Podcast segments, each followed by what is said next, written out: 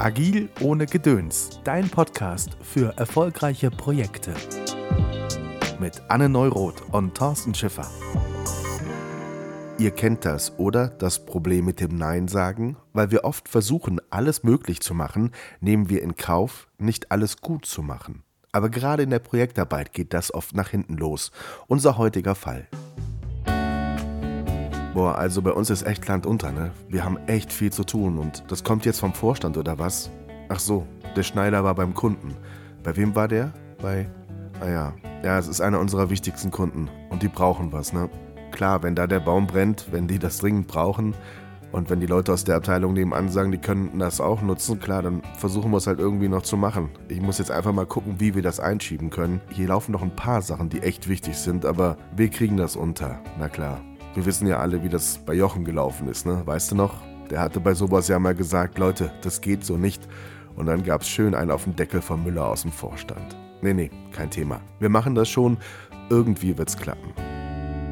Schärfen wir zunächst nochmal die Situation, Anne und Thorsten. Wir sind in einem IT-Unternehmen zu Gast. Was ist genau passiert? Ja, also wir haben in dem Unternehmen ein paar Vorstände, die auch die einen wirklich guten Draht zu, zu Kunden, zu Unternehmern haben, ähm, was erstmal ja auch eine super Sache ist. Also sie haben ihren, ihre Kunden im Blick und äh, haben auch wirklich viel Kontakt, fragen immer wieder, was, was sie brauchen, was sie, was, sie, was sie haben wollen. Und geben dann auch gern diese Wünsche auch manchmal auch ein bisschen ungefiltert an das, äh, an das Team, an das Entwicklungsteam weiter. Und zusätzlich gibt es auch noch relativ viele wichtige interne Stakeholder, andere Abteilungen, die auch Wünsche an die Software haben, was umgesetzt werden, werden soll. Und ähm, teilweise würde ich sagen, manchmal ein etwas schwieriges politisches Umfeld, was wir da vorfinden. Ja, aber ich würde gerne nochmal nachhaken. Also, wie du es am Anfang schon sagst, das Ohr an den Kunden zu haben, ist nicht der Fehler im Prinzip. Nee, Stelle, nee, ne? auf gar keinen Fall. Das ist, das ist super. Mhm.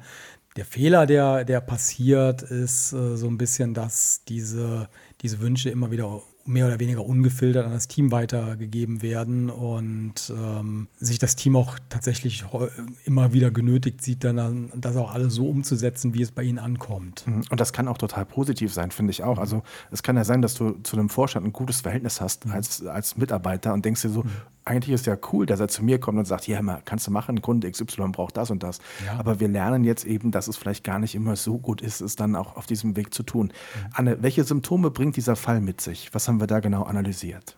Genau, also was wir vorgefunden haben, waren ein Team, das ähm, mit seinem Product Owner grundsätzlich alle Arbeiten annimmt und äh, dadurch auch viele Sachen dann parallel und gleichzeitig übernimmt und gar nicht mehr Herr seiner Planung ist. Und dieses für sich planen, für das Team planen, äh, das ist ja immens wichtig im agilen Umfeld und im selbstorganisierten Arbeiten. Ja, also Ergebnis ist, es brauchte eine Ewigkeit, bis dann Dinge fertig wurden.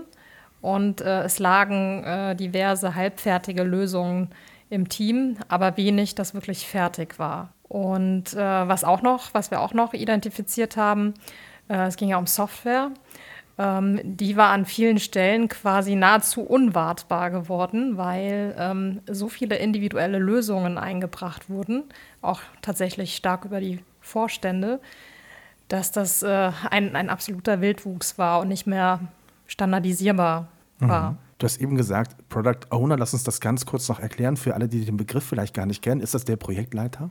Nicht ganz. Also im Sinne von der verteilten Führung hat der Product Owner die fachliche Verantwortung ah, okay. für ein Team. Mhm. Also er entscheidet darüber, um welche Themen sich das Team ähm, als nächstes kümmert. Er priorisiert die Arbeit und er sagt, äh, das ist das nächste, was mir am wichtigsten ist. Thorsten, jetzt haben wir den Fall, den kennen wir. Wir kennen die Symptome. Welche Probleme bringt all das mit sich? Also die Probleme, die dadurch äh, entstanden sind, die, die, wir, die wir aufgedeckt haben, waren eigentlich, dass ähm, die, die Priorisierung des Product Owners wurde halt im Unternehmen nicht akzeptiert. Also sie ist immer wieder manchmal bewusst, manchmal unbewusst halt immer wieder überstimmt worden. Dadurch, dass halt Vorstände äh, direkt ans Team rangetreten sind äh, und wieder neue Ideen, neue Wünsche an das Team rangetragen haben. Teilweise am Product Owner vorbei, teilweise haben sie ihm einfach gesagt, äh, es läuft anders oder auch die an, internen Abteilungen. Da, teilweise gab es da ganz gute Kontakte zwischen den Mitarbeitenden. Dadurch ist halt auch immer wieder diese eigentlich vom Product Owner vorgenommene Priorisierung, was er eigentlich machen soll und können sollte, ähm, immer wieder unterlaufen worden. Mhm. Was wir herausgefunden haben, ist, ähm, er hat sich tatsächlich einmal getraut, zu so einem Wunsch Nein zu sagen oder beziehungsweise nicht jetzt zu sagen, weil er hat gesagt, es passt gerade nicht in unsere, äh, in unsere Priorisierung rein und es passt auch so eigentlich gar nicht ins Produkt. Und äh, darauf hat er tierisch einen auf den Deckel bekommen. Vom Vorstand wahrscheinlich, der gesagt hat, es muss aber, oder? Genau. Mhm. Und ähm, sein Learning daraus war, es ist ja eh egal, was ich sage, ob ich hier zu einem Nein sage oder Ja sage, wir müssen es eh machen und ähm, das hat halt letztendlich dazu geführt, dass, äh, dass sie immer alles angenommen haben und es eigentlich auch egal war, ob das jetzt passt oder, oder nicht. Das Gefühl war, egal, wenn wir, wenn wir irgendwas ablehnen ähm, oder nicht sofort machen, dann kriegen wir einen auf den Deckel. Und es bringt eh nichts, am Ende müssen wir es sowieso machen, wahrscheinlich. Eben, also ja. lasst es uns einfach angehen. Und, genau, den Kampf brauchen wir gar nicht auszuführen und äh, müssen, wir machen es einfach. Anne, wie können wir diese Situation jetzt lösen? Wir, wir halten es für extrem wichtig, dass der Product Owner an der Stelle wirklich empowered wird durch die Führungskräfte, was äh, das Thema Priorisierung anbetrifft, weil das ist seine ureigene Aufgabe, Arbeit zu priorisieren. Und äh, wenn er eine Entscheidung getroffen hat äh, und dann, während das Team eben an diesen Themen arbeitet, die der Product Owner priorisiert hat, dann der Vorstand reinkommt oder irgendjemand reinkommt und sagt, das ist jetzt aber wichtiger und da ich die formale Macht habe und das entscheiden kann, kippe ich das jetzt noch zusätzlich ins Team, entmachtet und entmündigt das den Product Owner extrem und führt natürlich zu totalem Frust was wir dann auch vorgeschlagen haben und was auch wirklich geholfen hat, war, ähm, dass die äh, Stakeholder, also die Menschen, die eben ähm, einen Einfluss darauf haben, an welchen Themen äh, dieses Team und dieser Product Owner arbeiten, dass sie eben gemeinsame Priorisierungsrunden machen. Und durch die Transparenz, die da geschaffen wurde über die ganze Arbeit, die eben schon da war, gab es auch ein paar Aha-Erlebnisse bei den Stakeholdern und sie haben verstanden, also wie schwierig es für den Product Owner und sein Team ist, wenn sie einfach Arbeit ins Team kippen, ungefiltert und was das ähm, eben dann auch auslöst. Und äh, ja, das waren, das waren auf jeden Fall zwei Dinge, die, die uns in der Situation geholfen haben.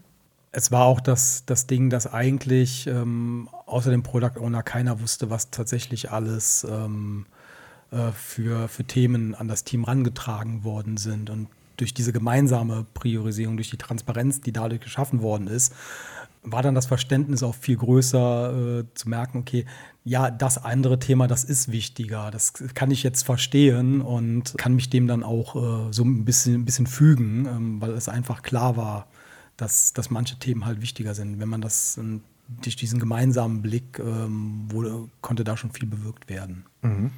Anna, wie lautet die Schlussfolgerung dieses heutigen Falls?